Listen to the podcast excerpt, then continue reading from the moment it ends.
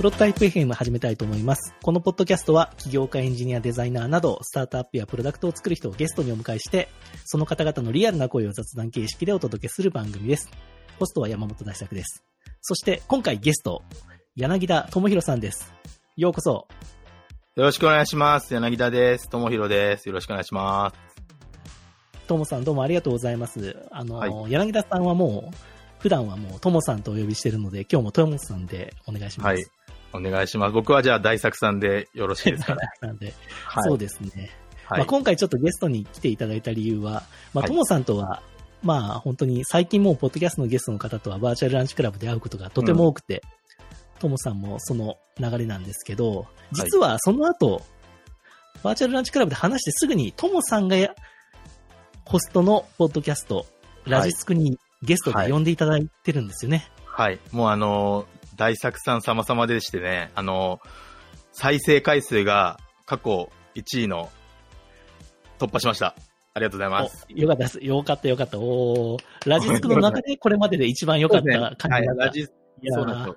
ラジスク歴代ですごい強敵がいたんですけど、そこをちょっと塗り替えてしまいましたね。大作さんの。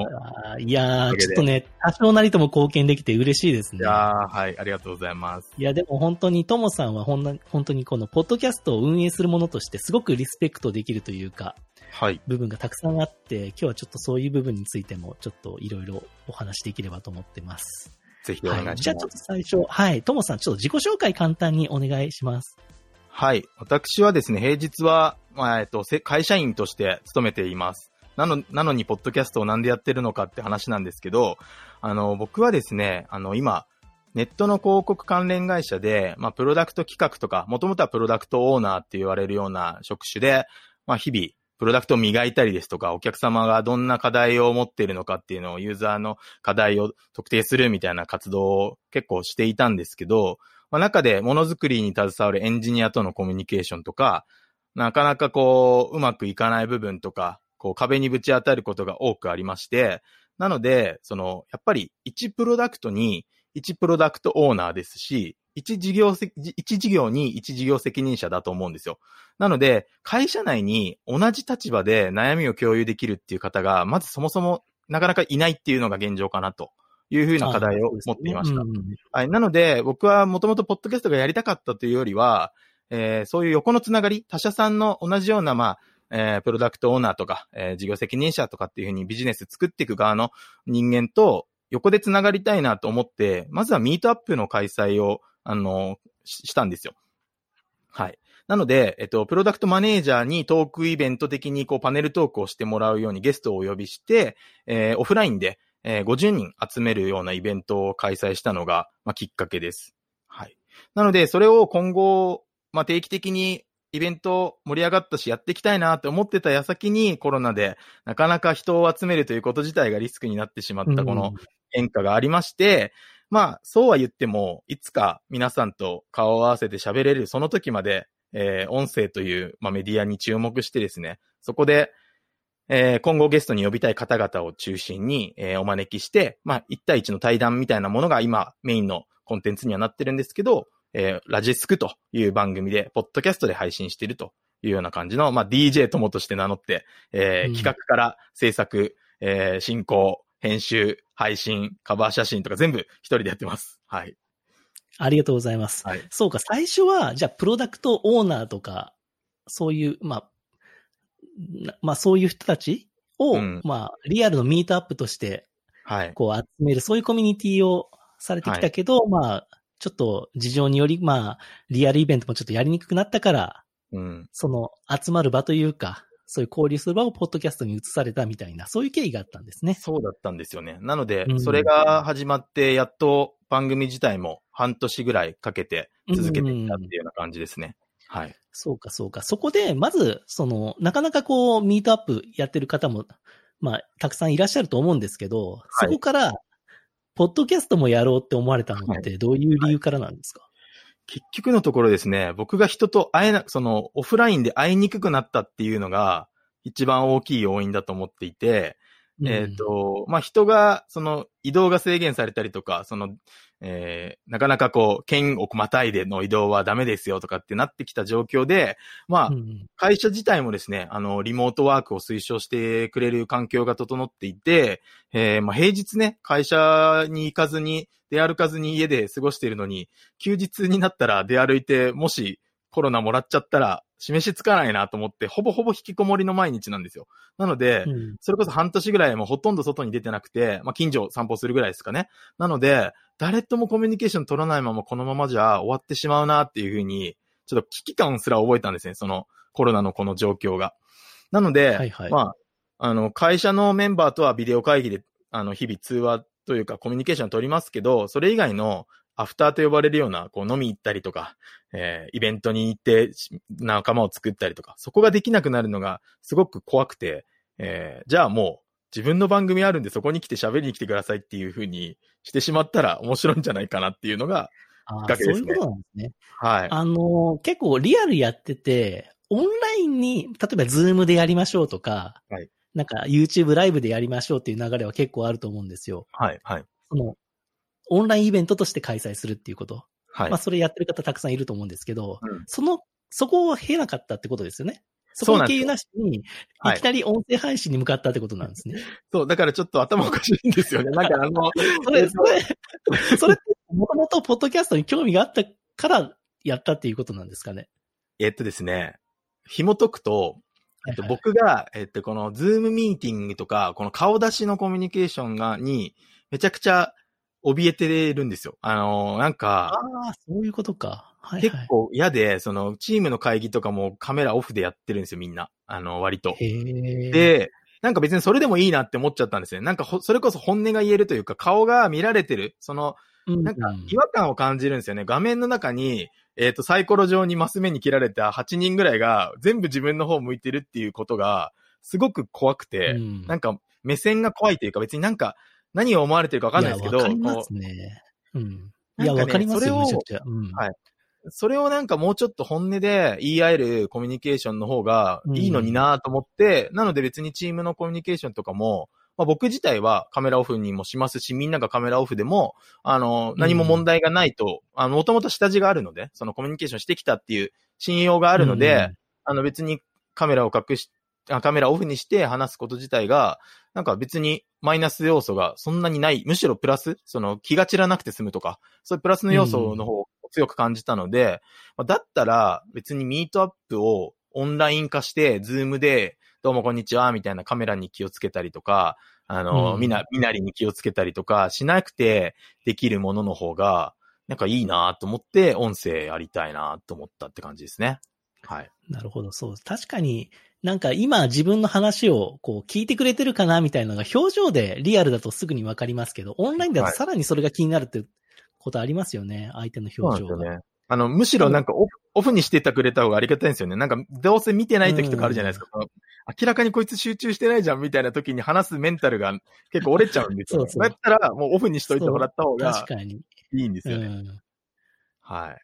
確かにな。それあります。わ結構僕も、あの、オンライン会議は、あまりり画面見ずに喋ってますね。タブ、別タブでタブでね。はい。開いて。はい、今もそうなんですけど、実は。そうなんですね。別タブで。実際見られてるじゃないですか。そこは別にもう気にはなんないんですか？その、あ、こっちが見られてるのは全く気にならないです。相手の表情の方が気になりますね。ああ、なるほど、なるほど。うん。そうか、はい、はい、はい。うんなるほど。そんな感じで、じゃあ音声で。で、はい今は、えっと、ともさん使われてるのは、あの、アンカー使わはいれてま。すよね。アンカーというポッドキャスト配信のサービスを主軸に置いて使って配信してますね。はい。アンカーで作っ、まあ、収録して、で、 Spotify で今配信、 Spotify とアップルですか？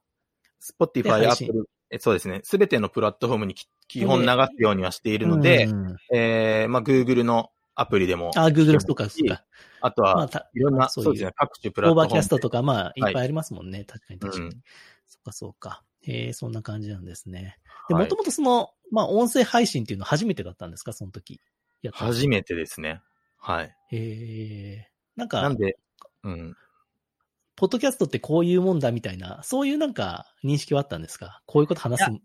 あんまりなくて、それこそ、僕はどっちかというとラジオっ子というか、FM とか、あと深夜放送とか、はいはいはい。まあ、そういうもので、音声メディア自体には触れてた人間なので、なんか、まあ、そういう意味での概念は持っていて、番組ってこうだよね、みたいなのが。変にある人間なんですよ。なので、なんか、ポッドキャストっていうよりは、ラジオにちの真似事をやり、やりたいって感じで、えっと、はいはいはいパッとして、ポッドキャストというプラットフォームを選んだっていう感じだと思います。なるほど。それで、あの、ラジスクのあの雰囲気が出てるわけですね。多分そうだと思います。なので DJ っていう風に名乗りますし、あの、引きだったりこう。まあはい。ぜひ、あの、ちょっと、このエピソードに、あの、ラジスクの URL も載せておくので、ぜひ、あの、ラジスクのエピソードも聞いていただきたいんですけど、かなり番組感がありますよね。そうですね。あの、多分、うん。ポッドキャストっていうものだと結構雑談をすごいししっかりといううん。か長めに、それこそエンジニアさんが聞くような、あの、うん。カテゴリーのものって、すごく淡々と進んでいくものが多くて、でもそれが多分、うん。ああの、再生回数とかもいいものとして、まあエンジニアのその知識レベルとかを引き上げるようなうん。内容がすごくヒットしてるんだなっていうのはあるんですけど、うん。僕はそれできないので、もう、パーソナリティ勝負というか、人柄勝負というか、もうそこに今うん、全振りしてる感じですね。はい。いや、でもそれはもう本当に個性という感じで、はいすごくいいなと思うんですよね。はいで、ポあの、ともさんのラジスクの特徴は、あの、あれですよね。結構区切りがしっかりしてるんですよね。編集で。あ、そうですね。あの、あの途中、あれそこは終わっ、終わっちゃったのかなっていう思う瞬間たまにあるんですよ、聞いてて。そうですね。あ、そこは改善のポイントかもしれないですね。そうそう、はい結構長めに編集点が結構長くて、で、次の話題に入るまでに結構ね、あれってどういう理由からなんですか？あれはですね、そもそうんもそのアンカーの使用上というか、あの、手を抜いて編集して BGM 載せてるので、あそういう配慮がないだけですあの、なので、やろうと思ったら多分そこをちゃんとき切りに行くとか、載せた後に、うん BGM 載せた後にもうちょっとそこの BGM を削りに行くってことをやればいいんですけど、うん多分アンカーが勝手にやってくれてる長さに甘えた結果、ああいあーなるほど。アンカーの仕様。あ、そうなんですね。はいそれ知らなかった。はい。あ、そうなんだ。へえ。で、トモさんはあの、番組、まあ私もゲストで出させていただいたときに、はい。結構はその、事前準備、うんしっかりされる方だなというところがあって私はもうほとんどもうその場は勝負なんですね。いや、すごいっすお題こんなか、お題こんな感じでお願いしますって言って、もうほとんどアジェンダ決めずに、まあその場の流れで話しましょうが好きなタイプなんですよ。まあまあまあ、そうっすよね。そうっすよね。うん。だけど、ともさんは、あの、私ちょっとラジスク出させていただいたときに、事前にちょっと打ち合わせしませんかっていう依頼がありましたよね。はい。あ、そうですね。ちょっと私、それちょっとお断りしちゃったんですけど、あの、初めて。ちょっとそこを断ってきた人は初めてでした。ちょっと、わ そう、ちょっとね、すごい申し訳ないんですけど、ちょっと、事前準備しちゃうと、同じ熱量で当日喋れないくなるなと思って。いや、でもそうですね。あの、それ、そういった意味では、大作さんとは、その、バーチャルランチクラブ上で15分濃密に話したこと自体が僕の中ではもう事前情報として、ああの、インプットできてたので、まあそこはそんなに不安、あの、打ち合わせ拒まれても不安なく、進行できるイメージがついたので、あの、そのまま行きましたけど、基本怖いので、あの、怖い、怖いっていうのはあれですね、その、やっぱりオファー出しておい、おきながら、うん。その、やっぱは話すことって波長とか、その相手の温度感とか、結構左右されるんじゃないかなって結構感じてたので、そういう意味で、まあ、打ち合わせ挟んで、全然その人が乗ってないのになんか引き受けてる感じだったらやめようとも思ってるぐらいなんですよ、僕。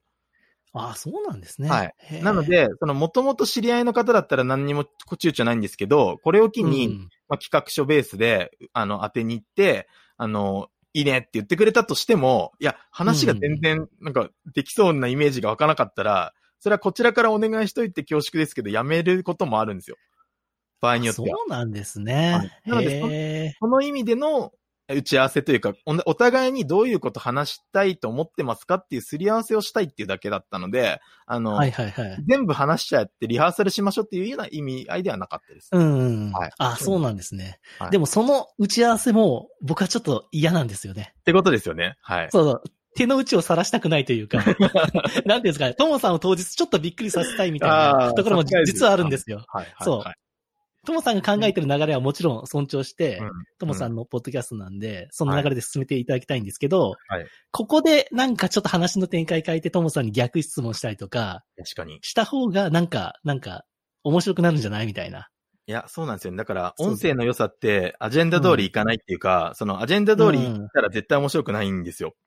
なので、、僕も、あの、打ち合わせでしっかり伝えます。あの、こうやってしっかり準備しといたけど、全然関係ない話とか聞くかもしれないですけど、あの、NG だったら NG って後で言ってくださいって言って、はいはいはいはで、い。それでなんかちょっとぶっ込んだ方が、あの、うんうん。笑っちゃったりとかして、なんかいい雰囲気のまま、はいはい次の話題に行けたりするんで、そこはなんか僕も共感するそうかそうかポイントですね。はいじゃあ、結構もう、全体の大、大、大きい進行はあるんだけど、多少こう枝葉の部分は全然はい OK だよっていう。いや全然 OK です。はい。そこはもう。そうですね。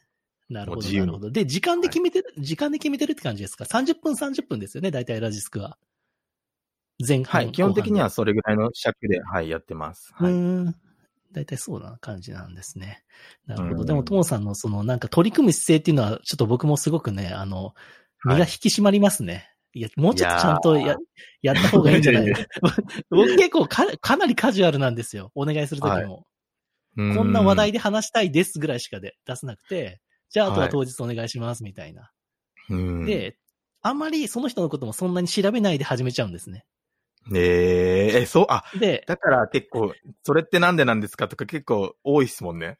確かに。そうそう、その場ではい実は仲良くなりたいというか、収録中に。収録中に相手のことを知っていくっていう、で、勉強させてもらうっていう感じの方が、なんかその、よりリアル感があっていいんじゃないかって確か思う。にね。いや、そうっすね。確かに。うんうんううん。ん。だからなんか決まりきった、なんか自分の考えた流れで進むのがそんなに面白いと思ってないんですよね。はいはいはいはい、はいうんうんうん。なんかそこで聞いてみたいところとしては、はいはい。あの、オファーをされた側の戸惑いはないんですか？その、あの、僕も、あの、ポッドキャストを始めて、経験、わかんない。あるんじゃないですか？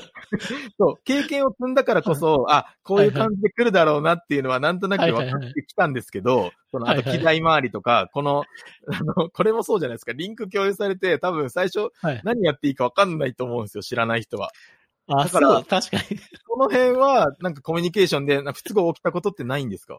あんまり、あんまりないですね。やっぱ、リテラシーが高いというか、その、き機材周りにそんなに疎い人が来ないからかもしれないですね。僕結構、はいはいて自己丁寧にしてるんですよ。なんかその、アンカーのリンクを送るときの、なんか手順書じゃないですけど、ここの画面が出たらへ、このこのリンクをクリックして、あの、名前を入れて、あの、結構やっぱ英語の画面表示多いんで、えそこで手間づいちゃって入ってこれないとかあるんですよ。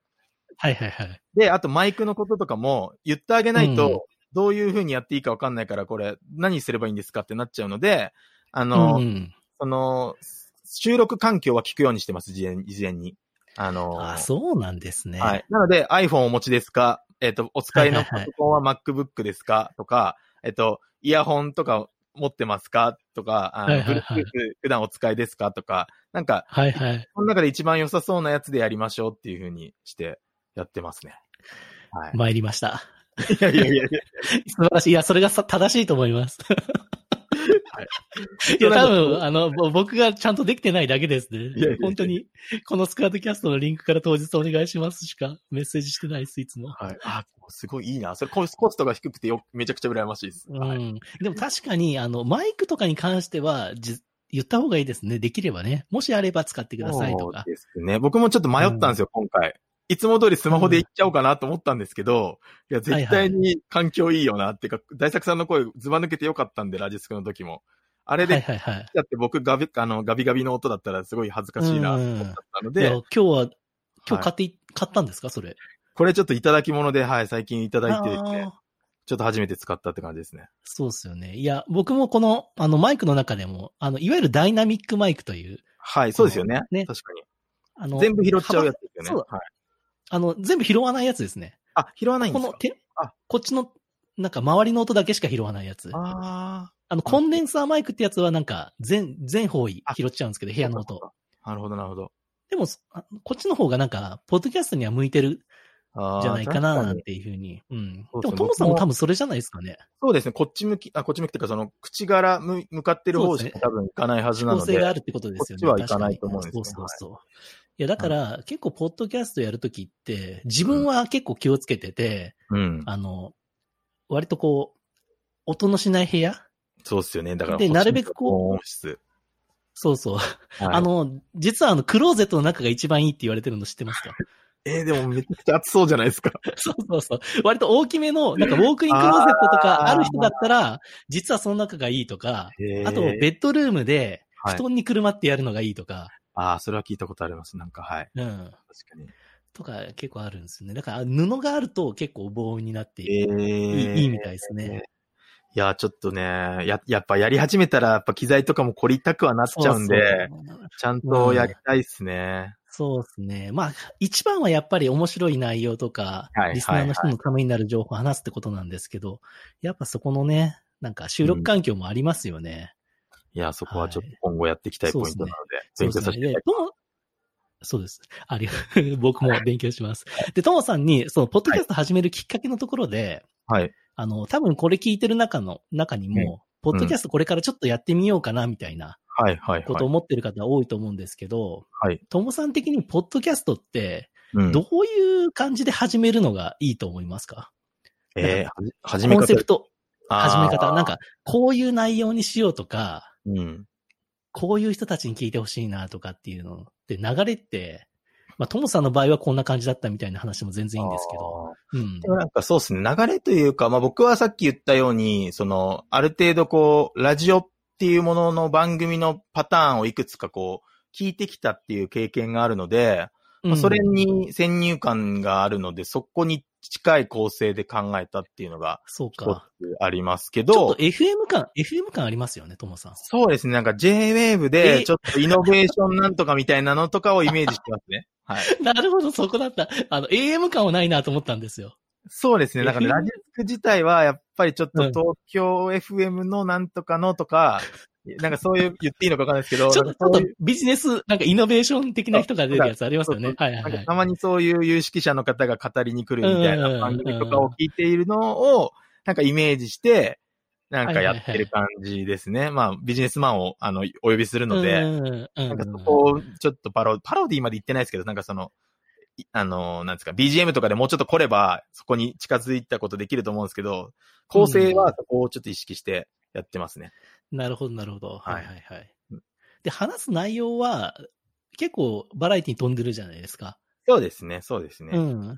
そこはもう、あまり、あの、すすごくこう、こういう人に聞いてほしいで、ターゲットをむちゃくちゃ絞るというよりは、もう、本当に純粋に自分の好きな人たちと好きな話題について話したいというトピック優先って感じですかね。あそうですね先。。やっぱ人、うん人ありきで、その人がどういうことをやってきた人なのかが重要で、うん、うんでしかも、その、やってきたことをただ話していただくというよりは、うん。その、なんですかね、思いとか、その、なんですかね、その、感情に乗るようなところを出せるのが音声の魅力だと思ってるので、そうっすよね。はい。うんなので、それこそ別にウェブメディアで記事にされてる方とかの方が、その、記事として読み応えがあるうんその内容としてもまとまってるんで、まあ、そこでうん補ってもらえればいいので、それよりも、そこの中に隠された、いや、本当はこの記事で、なんか省略されちゃったんだけど、こんなに面白いエピソードじゃないですけど、ちょっとこう、あの、言えないけど、こんな話あるんですよね、みたいなことをしていただけることが多くて、そこを聞きたいって感じですね。そうっすよね。確かにな。僕、あの、海外の、なんか、ポッドキャストの始め方みたいな記事読んで、はい。どういうコンテンツがいいかっていうときに、はい。左、なんか紙に左側にパッション、はい。はい。で、右側にエクスペリエンス。だから、情熱とか感情と経験。あーで、間に線引いて、はい感情だとこういうのが好き、はい経験だとこういうのが好き、で、その真ん中だとこんな感じで、その真ん中をやれっていう記事を読んだことありますね。じゃあ両面ないと、ちょっと成立しないというか。そうそうそうそう、そういうことです。ちょっと専門的なこととか。うん。やっぱりその人なりの洞察とかがないとやっぱりダメだし、うんうんうんだけ、どなんか仕事仕事しないで、本当に好きだっていうのが伝わらないと、はいはい、やっぱり音声コンテンツだと伝わらないっていう、いや、まさにその通りだなっていうふうに。ああ、でも、それを読まずしてできたのはすごいなんかめちゃくちゃ嬉しいですね。今聞いて。うんあ、あ間違ってなかったんいやだだっていうか、なんか。そうそうそう、そう、そういうことですよね。うん。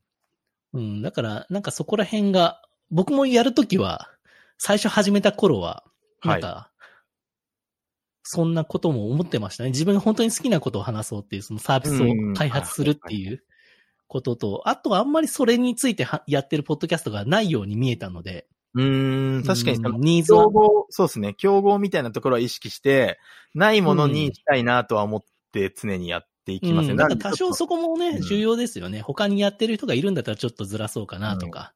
そうですね。うんうんそうですよね。で、あとさっきその、そのテキストの部分とうん音声の部分の話が出ましたけど、はい僕ちょっと思ってるのは、はい。あの、テキストで自分を表現するよりも、うん。声で自分を表現する方が、うん。はるかに、こう、個人的な、うん。こう、感情とかを伝えやすいですよね。いや、伝えやすいと思います。だって、文字だと、その、フォント変えるとかしてたとしても、別に感情乗ってないじゃないですか、別に。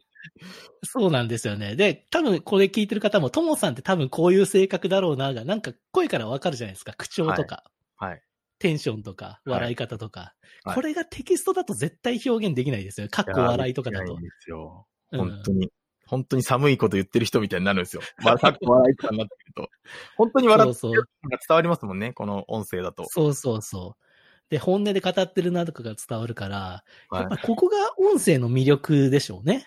そうですね。なので、結構僕もじ人のやつ聞くんですけど、やっぱ聞いてるうちにそのパーソナリティの人、なんかすごい身近に感じるし、すごい好きになってるんですよね、気づいたら。もうこの人のこといつも考えちゃってるぐらい、なんかまたうん配信されないかな、みたいな感じでこう、いつ更新されるんだろうとかって待ちわびちゃうぐらい、あの、楽しみにしてる番組とかもあるので、やっぱそういう存在に自分もなっていきたいですね、リスナーの方をつけて。はい。そうですよね。で、ポッドキャストっていいのが、あの、結構ウェブメディアとかって SEO で記事が、はいはい。量がたくさんないとメディアとしての価値がないとかって、はい。結構、はいまあ言われがちじゃないですか。はいはい。上に上がるためにはね。はい。そうそうそう。はい。だけど、ポッドキャストって、下手したら、数エピソードでも、この人面白いってなったら、はい。1エピソードでファンになってくれるような、そんなコンテンツだと思うんですよ。ああ、なるほど。届く、届けばそうっすね。あと、届きさえすれば。届きさえまあ、すればちょっと。テキストも、テキストもそうなのかもしれないですけど。ノートとかも今そうなってますもんね。その、うん1記事バズれば OK みたいな感じになってるうんんで。うんうん。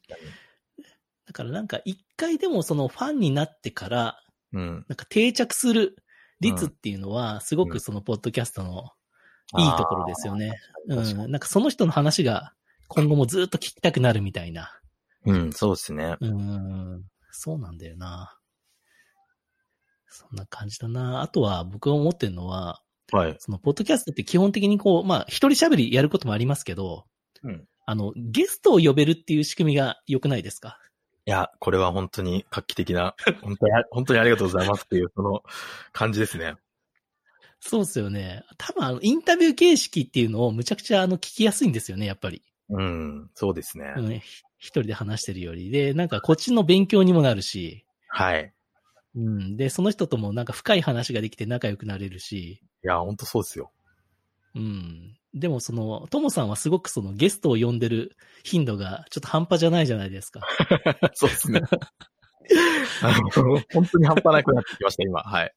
今、え、週に何収録ぐらいされてるんですかえっと、まあ、その偏りは持たしてるんですけど、えー基本的に毎週必ず一人分なので2本、あの、ポッドキャストのエピソードとしては2本出してるんですけど、うんうん。なので、はいはい必ず毎週一人っていう感じで、あの、積み上がっていくように計画して、あの、もう年内のスケジュールまで埋まってるっていう感じですね。年、年内ですか 年内のゲストスケジュールと企画が今もう埋まってしまってて、これから出たいっていう人は、ちょっと年明けになるか、ちょっと要相談っていう感じになってます。はい。ちょっと信じられないですね。え、年内？あと20人ぐらいは埋まってるって感じですよね。そうっすね。なリストアップはしてて、もう声もかけてるって感じですね。すごいなそれは本当にすごいですね。うんはい。ちょっと10月からちょっとリニューアルも考えてまして、へえ、ちょっとはいはいはい。先行で、ここで初出しで言うんですけど、あの、はいはい。い今までは、えっと、必ず1週間のうちに2エピソード出すっていう仕組みでいこうとしてて、えっと、同じ人の、だから大作さんウィークで、1週間大作さんの番、えーエピソードを2回出すって感じでやってたんですけど、10月からはちょっと土曜日の配信をちょっと企画寄りにさせてもらって、水曜日で、人をターゲットにするっていう感じに、えちょっと分けていこうかなっていうのを今、計画中でございます。あ、じゃあ、ゲストが2人になるってことですか？そうですね。はい。なんでもう全く違う番組みたいに見えるかもしれないです。ああ、そういう感じですね。なるほど、はいなるほど。はい。なんで、それがいいのかどうかは、ちょっと、うん。テストしてみたいなと思いました。もう、チャンネル分けた方が本当はいいんじゃないかなっても思っちゃってるんですけど、やっぱり積み上げてきたものとか、ちょっとこう、今の実験を、あの、強めたいので、そこでやってみようと思うんですけど、はい。でもいいですね。そうやっていろいろ、なんか実験がたくさんできる、こうそういうコンテンツですよね。そうですね。もう誰からも別にあの文句言われる必要がないんでね。あの別に一緒にやってるだけなんで。うん。これでお金を儲けているわけではないので。はい。そうか。で、ポッドキャストのそのゲストって探すの結構難しいじゃないですか。難しいです。いないっすよ。出てくれる人なんて。いや、でも、年内まで埋まってるっていう、それど、それは、あの、既存のつながりから探したんですか？いや、えっ、と、もうバーチャルランチクラブ様々ですね。ああ、ありがとうございます。いいはい結構いいですよね、バーチャルランチクラブ。ゲストいさん。や かなりニッチなニーズですけど、ポッドキャストのゲスト探すのにバーチャルランチクラブはかなり使えますよね。うんいや、本当に使いますっていうか、その、やっぱり僕がポッドキャストやってるんですっていう自己紹介の仕方をするので、まずそこに興味を持っていただける方が、まあ、一定数現れますと。うんなので、初めましてで、その、何の誰かわかんないやつの番組出るかっていうよりは、えっと、うん話してみてこんな思いでやってるってさっきみたいな話ですね。さっきみたいな話をした上で、僕が面白いと思えたりとか、なんか興味持ってくれてそうだなって方には、え、なんかやってみますとか、なんかこんな話とかできそうっすかって、その場でだから打ち合わせしちゃいますね、もう10分ぐらいで。ででもうなんか出た出るんだったらいついつやりましょうって言って、もう出ていただくっていう流れとかはもう作れるなって思ってて。はい。そう。いや、私も結構、あの、たまにやることあって、はい。最初の5分ぐらいで盛り上がって、なったらもうなんか日程調整に入るみたいな。それが一番スマートな気がしますね、もう本当に。そうだらだらそう喋るよりは。もう、はい。そうなんですよね。なんか次につながる話ができた方がやっぱり盛り上がりますよね。いや、そうですね。1時間そこでだらだら喋っちゃうよりは、ここでうんあんまり聞かないで、次の場で喋り、あの番組で喋りましょうにしちゃってることはありますね。そうっすよね。い確かに、僕もそれはすごく思います。だから、なんかそういう、ポッドキャスターの方はぜひバーチャルランチクラブでゲスいやトとして。本当そういや、ですねすご。く、すごくいいんですよね、確かに。はいその一発でなんか最初で、あ、この人と話盛り上がりそうだなっていう、なんはか直感でわかりますもんね。はい。そうですね。まあなんで、あと、えっと、喋れそうかっていうのは結構重要で、もちろん、あの、喋れなくていいんですけど、僕が、うんあの、引き出せれば、引き出せればいいだけの問題なんで、そんなはに別に喋り慣れてない人だとしても、あの、いうんや、むしろ喋ってみる経験してみませんかで、あの、むあの、そんなに前向きじゃなかった人さえ、出てくれるように持ってけてる感じは、すごくあります。うん。うん。はい。そうですよね。だから一回話したことがある人だと、やっぱりすぐ、あとなんかその、僕結構思うのは、昔話したことがある人だとちょっと、なかなか、今もう一回ゲストとして呼ぶのなかなか難しくて、はいはいはいはいはい。最近話した人の方がやっぱり、その熱量のままい。けるんで、なるべく早くこう収録日を設定して話したいなという思いがありますね。うん。だから今ちょっと課題に感じてるのは、そのうん、年内に埋まっちゃってるって言ったんですけど、あの、はいはい。オファー、オファー出してから収録までがちょっと伸びちゃってるんですよ、時間的に。それが。ちょっとやばいかもと思って、一旦止めてるってうん感じですね、その、はい。そうっすよね。いや、すごい。3ヶ月後ぐらいまでね、結構難しいっすよね。そうか。でも、やっぱそれなりにこう、スケジュール引いとかないと、やっぱ、そのブッキングと交渉だけで結構時間使っちゃうので、それは避けたいなと思って、一通りこういう人を呼びたいっていう計画から引き算して、ちょっとお願いできませんか？先々なんですけどって、で、近づいたらまた打ち合わせしましょうっていう風にして一回寝かせてる方とかもいるので、もしかしたらその頃冷めちゃっても、いや、いいやってなっちゃうかもしれないですけど、まあ、そしたら違うっててって感じでやろうかなっていう。そう。それで毎回ちゃんと打ち合わせも事前にしてるんですよね？別途そうですね。あの、はい。そうです、そうです。はい。すごいな。もう仕事ですね、それは、で、ね。なんかこれで食っていける方法ないんですか？っていう相談したかったんですけど。はい。そう、ポッドキャストでね、ししなんか、食べてる人、まだ日本にはいないんじゃないですか？どうなんでしょうね。そこのなんかもう先駆者になりたいんですよね。うん、結構ね、スポンサードとか、まあ、有料ポッドキャストとか、いろんな仕組みがあるようですけど、はい。結構ね、広告ってなるとかなりうん。リスナーがいないと難しいでしょうし。まあ、しかもそのうん Spotify に持ってかれるじゃないですか。結局今 Spotify にすごく、あの、ポッドキャストが集まっていて、あの、うんそれで Spotify が旨味があるからみんな、あの、集められちゃってるだけで、なんか、うんちょっと悔しさはあるんですよね。あのもちろんそこの大量に集まってるところでき、あの、聞けるとか便利な世の中を作っているプラットフォームなんで、もちろん、はいはいはいあの、。ここに恩恵を預かりたいんですけど、あの、恩恵を受けたいんですけど、あの、やっぱり結局、そこはプラットフォームビジネスというかもう、ポッドキャストがどんだけ聞かれるかっていうのに、まあ、加担しちゃってるので、うん、なんかそこは悔しさと、なんかそこで儲かるう旨味をくださいっていう感じではありますよね。はい。うん。でもどうなんでしょうね。ポッドキャストをやってる人の大半って、はい僕もあのそっち側だと思うんですけど、そんなに収益的にここで何かが発生すればいいなとは思ってなくて、ちょっとこう、発信ツール的に使ってるというか、ブログとか SNS に近いものとしてはい。使ってる感覚とか、純粋にもう楽しいからやってるって感覚もまあそうっすね多。数あるんじゃないですかねっていう。まあ、ほぼほぼあの、結構、うんあの、まあ、その、ポッドキャスト以外にも、スタンド FM とか、はい。ダベルとか、いはいろいろ他のこう、音声 SNS も使ってるじゃないですか。はい。はい。そういうのとの、その、ポッドキャストはどういう使い分けをされてるんですか？やっぱりその対談っぽいコンテンツにしているので、パッケージ感というか、このちゃんとお届けするのは、ポッドキャスト。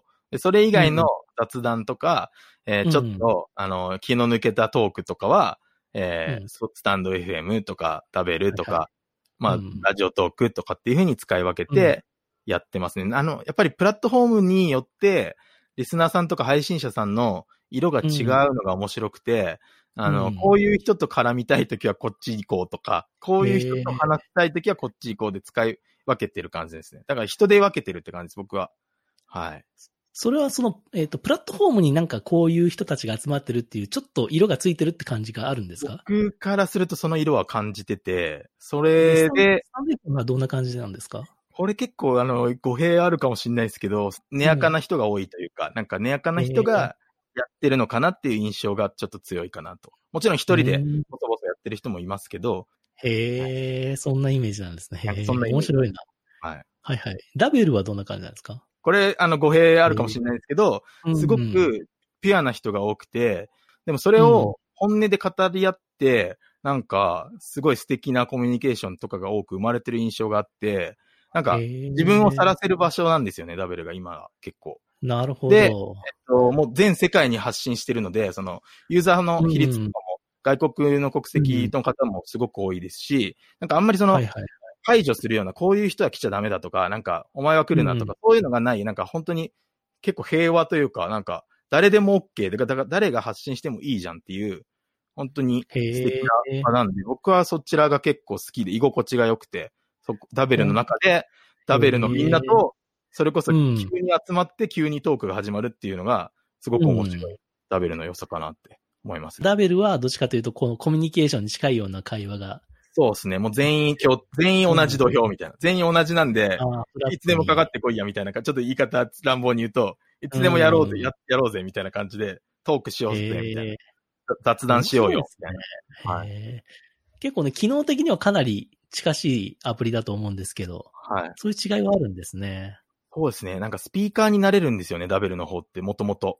で、スタンドうん FM さんは、その、生配信とかも最初は一人が配信者で、そこにコメントとかで応戦するって感じなんですけど、あの、最近はそういうコラボみたいなのもできたらしいんですけど、うんやっぱ音質とラグが全然圧倒的にダベルがいいんですよ。あの、ないんですよ。はい、そうなんですね。面白いな。だから、やっぱりその人に、やる人によって合う音声 SNS はあるってことなんですね。いや、そうですね。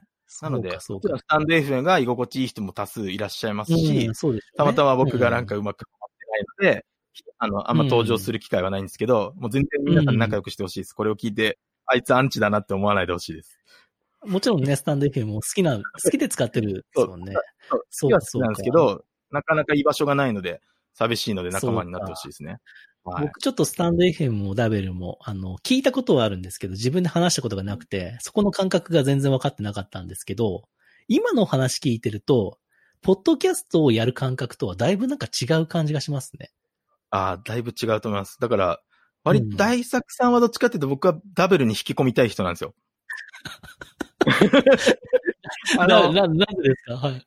えっと、なんていうんですかな。やっぱり、急に喋るのが OK な人じゃないですか。その、まあ、バーチャルランチクラブで15分話してる人なんで、えっと、うんバーチャルランチクラブはマッチングありきで話すんですけど、ダベルは、大作さんが立てたい時に立てれば、うん、大作さうんんと時間が合う人、まあ、そのタイミングで通知をもらった人と入か、入ってくるわけですよね。で、もういきなり喋れちゃうんですよ。文化的に。うんなるほど、なるほど。これは誰なんだ？まあ、どういうことやってるやつなんだっていうところから、うんまあ普通に会話が始まったりとか、まあ、うん。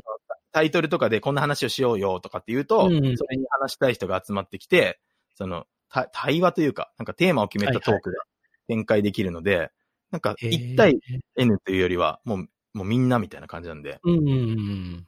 確かにな。そそれはやってみたいですね。はい。そうか。面白いな。なので、まあ、なんかダブル、こういうこと聞いそうそうそう。ちょっとバーチャルランチクラブでも、ちょっととともさんには、まあ、はい昨日ちょっと2回目のバーチャルランチをさせていただいたんですが、はいはいおかわりしましたね そこでもちょっと話したんですけど、バーチャルランチクラブはまあ、ちょっと音声じゃなくて、この、まあ、まあ、はいビデオ通話ですけど、でもそういうちょっとライブをやりたいなと思ってて、はいで、まさにさっき言ったみたいな機能なんですね。いきなり自分で始めちゃって、そこに誰でも入ってきていいよか、まあ、それか招待者のみ入ってるよみたいな仕組みにしようと思ってて、ただそこの体験が自分でなかったんで、はい。どういう体験なんだろう。はい。ダベルをやってみるそう、ダブルで経験したものを反映したらめちゃくちゃハマる気がします。そうですね。そうか。そこちょっとやってみますね。なんだったらタカさんと一緒に喋ってほしいですよ、あの、井口さんと。井口さん一回お会いしたことがあって、なので、はい、かなりしてるんですけタカさんも現れるんですよ、やっぱりダベルに。自分でストリームをかけて。なのど。で、はいはい。タカさんと大作さんの絡みはみんなめちゃくちゃ、めあの、実現したら盛り上がると思います。面白いな。えー、ちょっとダベルは、はい。本当にあれなんですよ。僕のおかげでって言ったらすごい語弊あるんですけど、語弊ってかなんかちょっとはいはい上からなんですけど、うん僕が、その、人気ランキングにちょっと一時期上にいたので、なんかそれはいをダベルのみんながなんかからかってるような事象が起きたんですよ。その、お前ダベルばっかやりやがって、みたいな。ダあ、ダベルじゃん、はいはいはいあの、バトランチカルばっかやってんじゃないよ、みたいな。その、はいはいはい。ダベルたまにはもう一回やんなさいよ、みたいな感じで、あの、呼び戻されるんですけど、あの、お互い行き来すればいいじゃん、みたいな感じで僕はもうフラットにやってるんですけど、ちょっとね、うんあの、まあ、あまり別サービスだとは思うんですけどね、そんなにはい用途が違うというか、そうそう、そうなんですよ。うん。なんか新しい人に出会うためのサービスのところが結構バーチャルランチクラブはあって、ダブルはどっちかというとその内容を楽しむって感じですよね。そうですね、トークを楽しむって感じです、トークを楽。しむって感じですもんね。ううん。そうだよな。そこがちょっと、うん。ちょっとダベルもちょっと使ってみますね。ありがとうございあます。ぜひぜひ。はい。うんいや、ともさんはやっぱりそこの、すごいですよね。その、貪欲に、いろんなサービスを。いや、とりあえずね、今は、はい、お勉強しようと思っていろいろ触ってますね。うん。で、すごいシェアもしていただけるじゃないですか。このはいサービスいいよとか、はいい、ろんな。ああいう人もなかなかいないと思うんですけど、それはなんで今さ、そういうふうに結構ツイッターでも結構発信されてて？そうですね。なんか僕が基本なんか誰かを応援したいっていうのが、そのう、ん。なんか楽しみというか人生の一つに掲げてるからかもしれないですね。自分が何かもちろんやり、うん成し遂げて応援されたい部分もあるんですけど、成し遂げられてない自分に、自分自身を、なんですかね、お自分自身で応援、応援しし続けるより、誰か頑張ってる人を、まあ、支援するって方が、なんか好きだなっていうか、なんかそれに喜びもあるな、同じぐらい喜びがあるな。だから例えばじゃあ、うん。バーチャルアーチクラブをこうシェアしたり応援することで、すごいサービスに大きくなっていったときに、いや、僕が応援したしな、みたいな、よかったな、みたいな、なんか、うん。そういうなんか、それこそ地下アイドルが、あの、メジャーになるとこまで押し上げたんだぜ、みたいな、ちょっとそういう、やばいファンみたいな感じの、あの、思いがあるんだと思います、多分。はい。うん。いや、でも本当にそれはまさにその通りだと思ってて、はい。はい。結構あの、ともさんが発信してる内容ははい結構参考になるというか、いや、はい今、あの、昨日あの、社内資料で、はい。バーチャルランチクラブのこれまでの、あの、ビデオ通話の実施数、ランキングを出したんですよ。はい。はい。で、1位はまあ私だったんですけど、はい。もうはい。2位がともさんだったんですね。何ですか？で、3、4位があの運営メンバーで、いやもうはい抜かされてんじゃんみたいな。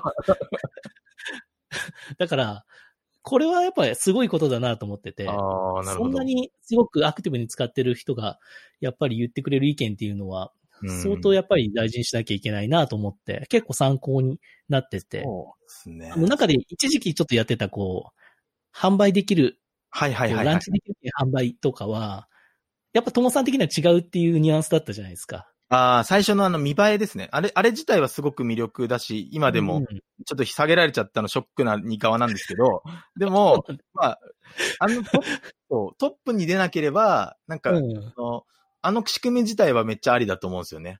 うん。うん。だから結構ネーミングとかね、ちょっといろいろとちょっと入れにくいんですよね。あの、うん今のサービスの雰囲気と、あの、有料のランチっていうのを販売できる機能が。ちょっと今はね、下げちゃったんですけど、はい。うん。まあちょっといろいろ考えてますね、いろいいやろそういう。ちょっと今後はすごい楽しみですし、その、うんなんか、い意見するからには責任持って使い倒そうって感じですね。なんかこれ、うんあ3回ぐらいしかやったことなのに、あれがあそこがどうですねとかって言われたくないじゃないですか、多分。っていうのもあって、そんなことはないですけどね。うん僕だったらちょっと、いや、ちゃんと使ってから言ってくれるってちょっと思っちゃう節があるので、そう思われないように自分は、まあ、使った上で、使い倒せるとこまで行って、まあ、そこでも感じた何か違和感とかは、まあ、うん伝えられる環境にいるんだったら、せっかくだから伝えてみようっていう。それでなんか、もしかしたら採用されて、自分の思った、ね、あの、機能とかが増えたら、うんそれはそれで嬉しいし、もちろん、うんおそのサービスのオーナー側の、あの、思想とか、こうしていきたいって思いを別に邪魔したわけじゃないので、まあ、そこは、うんあの、普通に判断されるものだと思うので、意見言うだけは、まあ言わしてくださいって感じで。はい。そうですねいや、でもすごく、あの、助かる、あの、はい運営というか開発者側はむちゃくちゃ多いと思いますね。ちゃんとあて、ああやってツイッターでタグとか、うんそのキーワード入れて発信してもらうことはすごく嬉しいですよね。なんか、こうそこぼやかして言われることもたまにあって、ああ、だから拾えないんですよね。拾拾えなくなっちゃうんですよね。はいだから、もう堂々と、いけてないならいけてないと。でもまあ、本赤で言うのが言いにくいっていうのはあるんでしょうね、やっぱり。まあ、どうなんですかね。なんか、うん。まあ、そもそもなんか別に意見することを、別にしないんじゃないですか、普通の人は。その、別に無関心なんじゃないですか。その、僕が変わってるっていうか、その、なんか、いや、結構ね、僕したことないんですよ。あの、はいこのサービスいいなは言ったことあります。うん。そのキーワード入れて。はいはい、はい。だけど、このサービスこここうなったらいいのになっていうのを、言った記憶がないんですよね。ああ、なるほどね。うん。なんかそれできるのって結構勇気いりますよね。絶対に見られるってわかるじゃないですか。運営メンバーに。そうっすね、そうっすね。だから、なんかそういう声を集めうるん。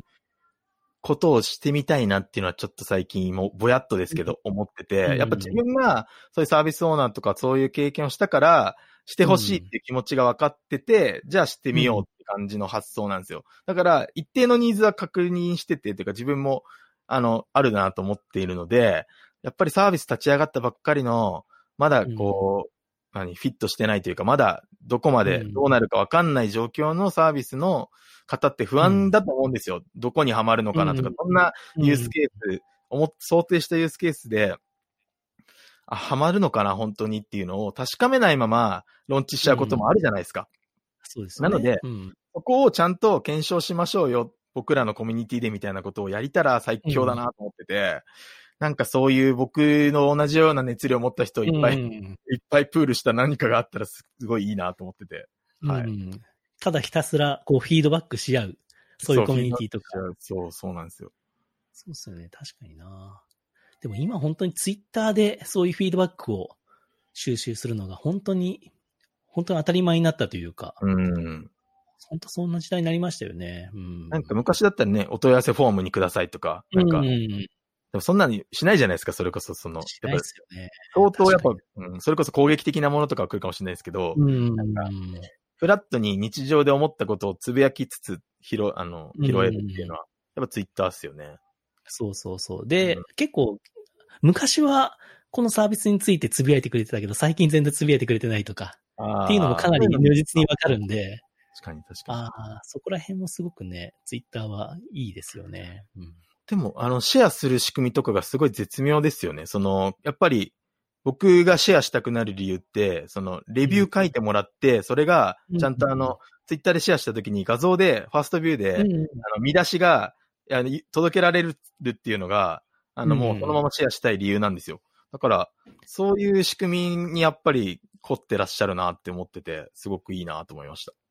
そうですね。あそこはちょっと改善した部分ではあるんですけどね。ねそうっすよね。やっぱ、ユーザーさんがどこで、こう、感情が盛り上がって、それこまさに感情なんですけど、はいはいはい。ここで結構嬉しくなるから、ここであえて、ちゃんと、なんか完了ページ作って、シェアでしましょうみたいな、はいはいっていうのを。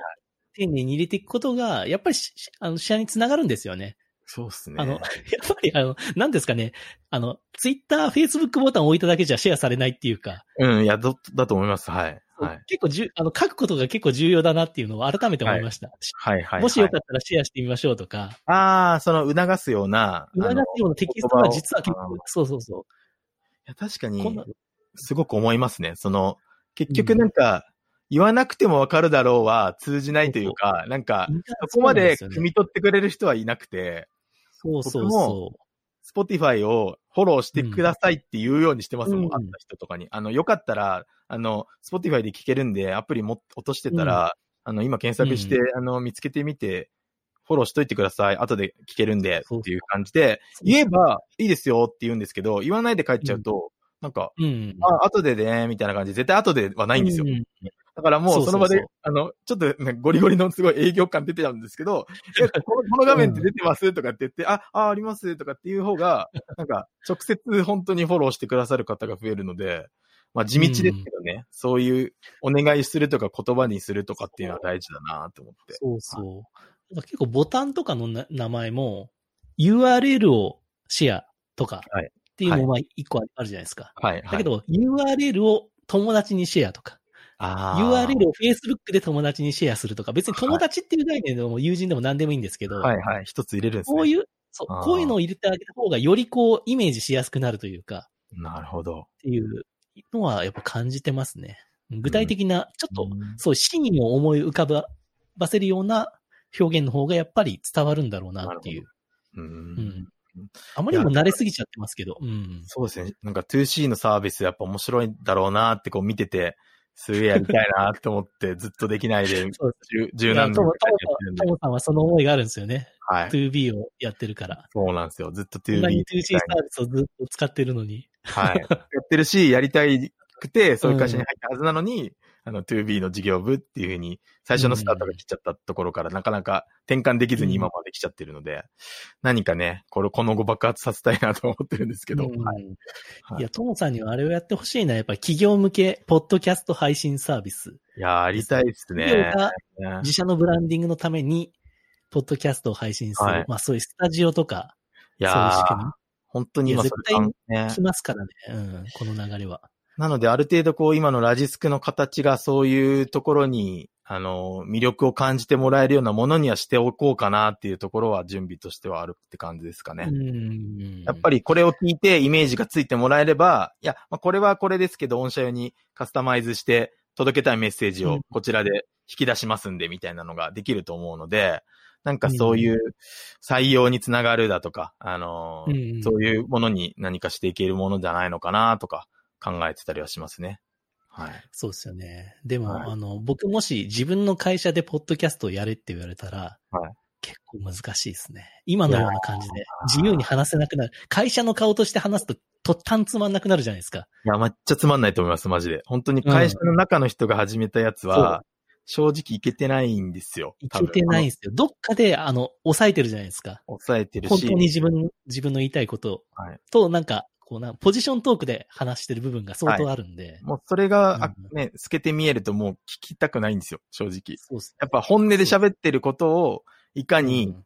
ちょっとエンターテインメントにするかっていうことが重要だなと思ってるんで、うん。もうなんなら、その芸人さんとかの仕事として、そこの引き出す役をもうアサインするぐらいのことでやった方がいいと思ってて、なんかそういうプロダクション作りたいなっていうのがすごい夢です、今。うん。はい。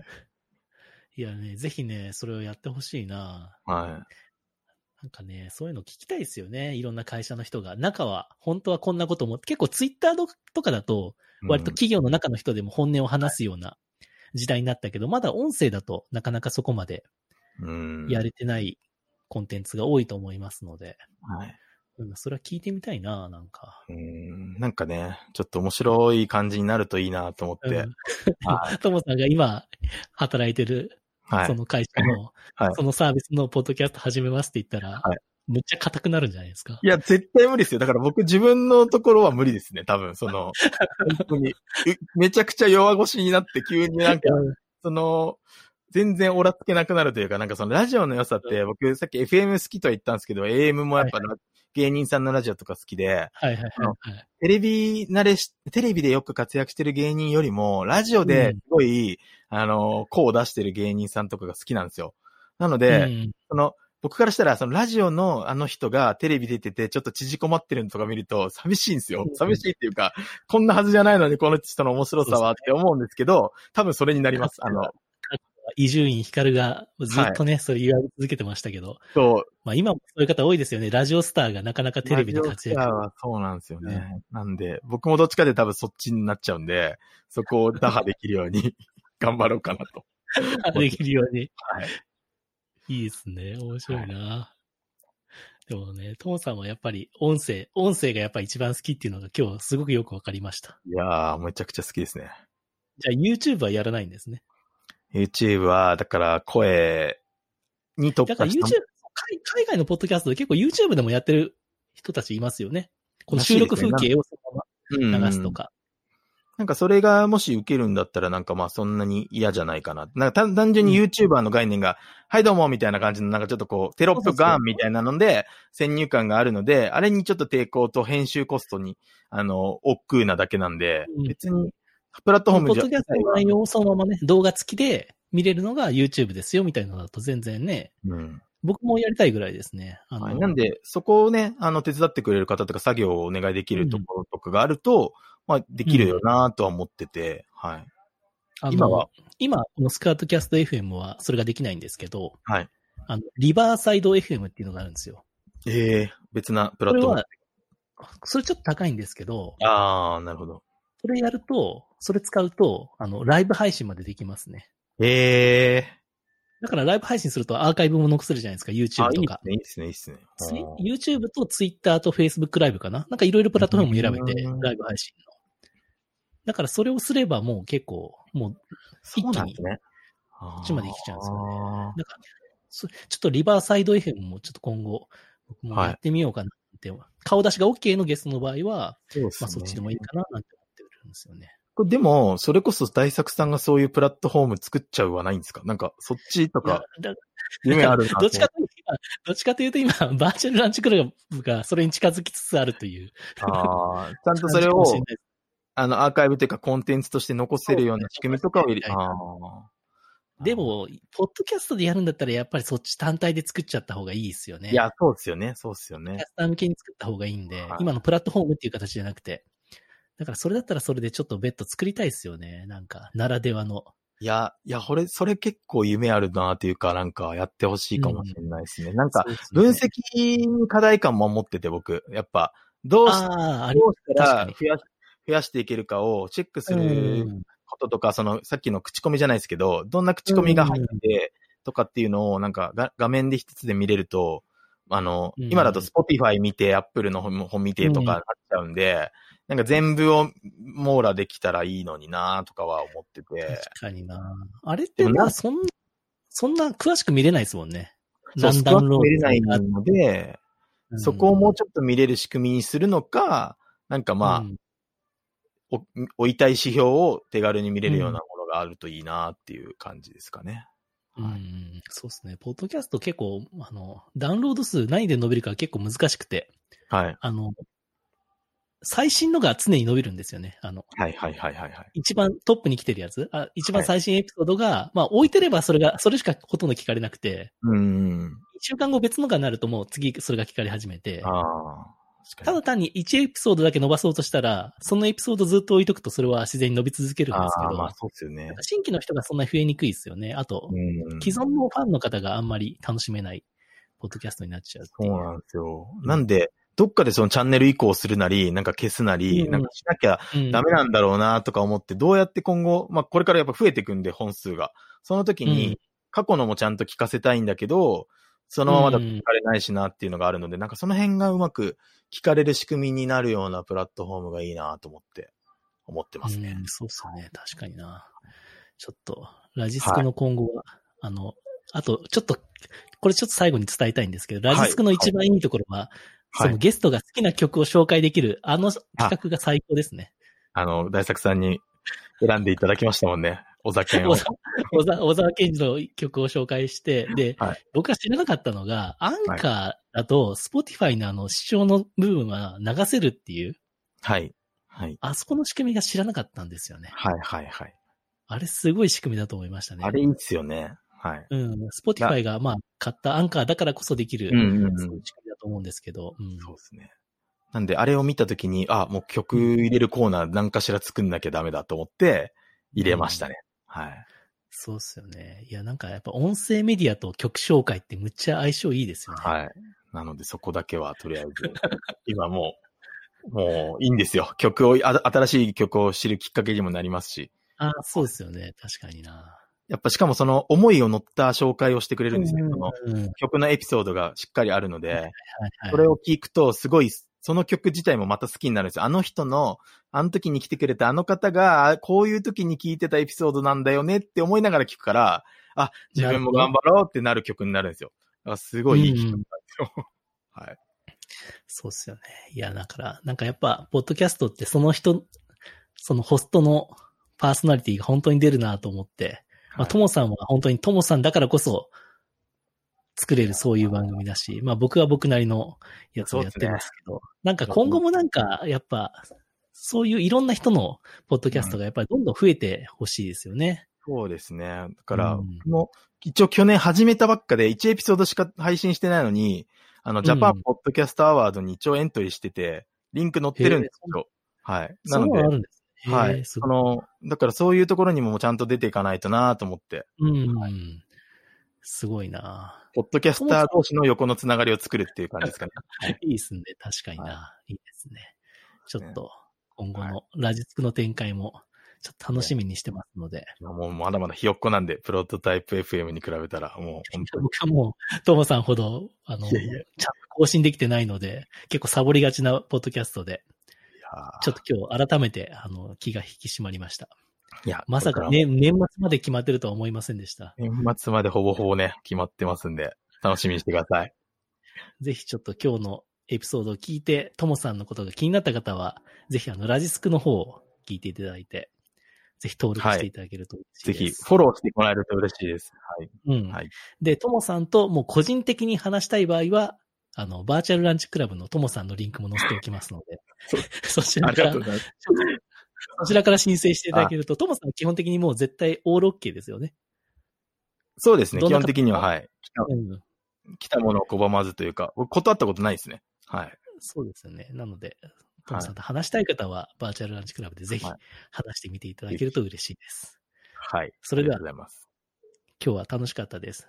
こんなにポッドキャストについてだけ話せた回は初めてでした。いやー、確かにすいません。1時間以上喋っちゃったかも。いや、はいもう、ともさんとはこれが話したか、話したかったんですよね。うんぜひで、定期的にお互いのポッドキャストの反省会をやりたいなとあ、ポッドキャストでめち。ゃくちゃやりたいです、それ。あのーこういうのやったんですけど、なんかダメだった。あ、それ、あの、やりたいです。本当に年内に一応 Spotify のフォロワー数を3桁行きたいねって話をしてて、そこに行けたか行けなかったかっていうのはちょっと年内に分かることなんで、はい。そうか、 Spotify 難しいっすよね。音楽系のポッドキャストじゃないとなかなか伸びないっすよね。まあなんかそんな気がしますよ。なんで、カルチャー系とはいいうか。うんまあなんでいくつか指標はあるんですけど、一番なんか分かりやすいものとしてフォローしてっていうのが一つだったんで、まあそうしてますけど、まあそれに応じて多分再生数とかもなんか見えてくるものが次に出てきそうだなと思うので、なんかどの指標を見てますかとかいう話とかを次したいかもしはいはいれないです。。はい。じゃあちょっと次回、ぜひ反省会しましょう。ぜひお願いします。はいありがとうございます。ははい、ありがとうございます。では、今日のゲストは、えーともさんでした。ありがとうございました。ありがとうございます。